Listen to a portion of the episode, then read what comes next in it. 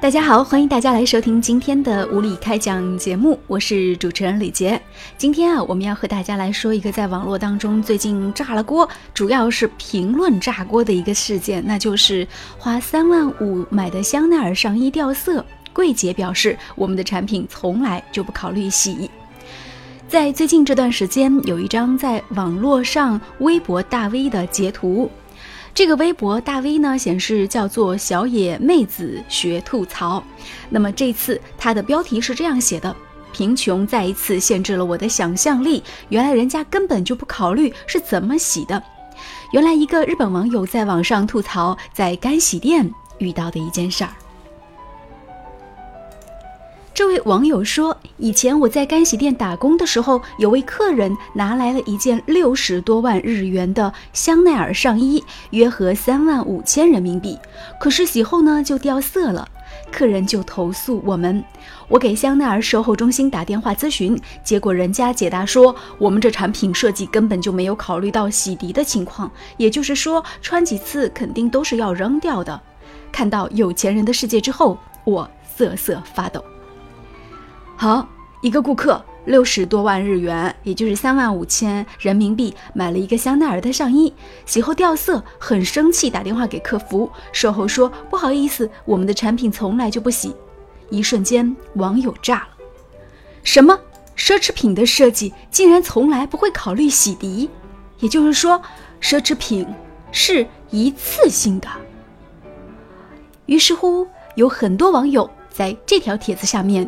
去跟帖，有一网友就说了：“我们当年的高中班主任一年没见过他穿同一件衣服来上课。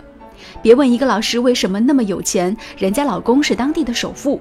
开学第一节课说教书只是兴趣，你别说他那门课，咱们班成绩还全班都挺好的。”有一位网友说：“有一次陪国内土豪朋友在东京的 Barber 买衣服。”他选中一条裤子，叫我帮忙让店员拿两条。我傻傻的问：“你要送人吗？”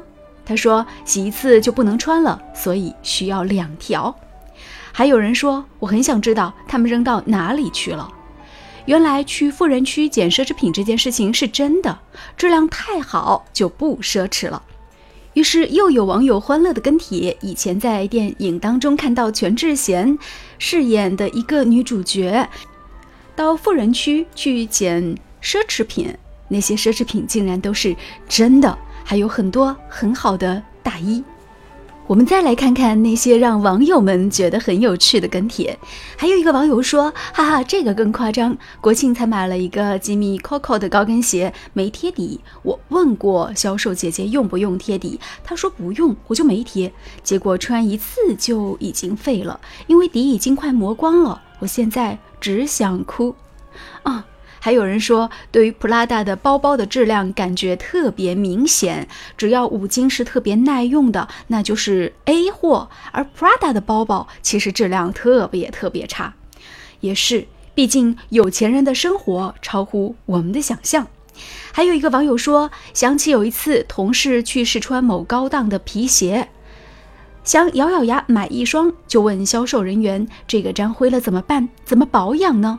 销售人员皱了皱眉毛，不过也特别艰难挤出一句话说：“对不起，跟您说句实话，这个鞋子针对的客户基本上去的地方都不会有灰，而且穿过肯定就不会再穿了。”还有一个网友呢，非常欢乐的想起我的前半生当中的罗子君，原来那双鞋六千块的小羊皮真的是不能沾水的，人家那还是节约的表现。如果沾水，这鞋子马上就得真的磨坏了。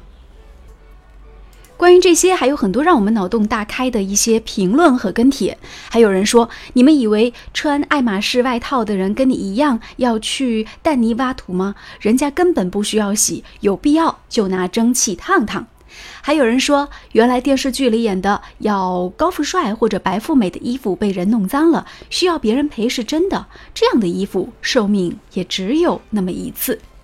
还有人说，记得有个人问名牌的鞋子容易磨吗？回答说，人家是走红毯的，请问怎么磨？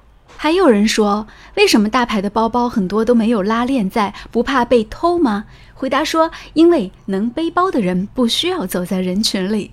还有人说，不然你怎么觉得有钱人老是这样穿的跟暴发户一样，只买当季的衣服？人家就是要当季流行，只穿一次，不然挣这么多钱，什么时候才能够用得完呢？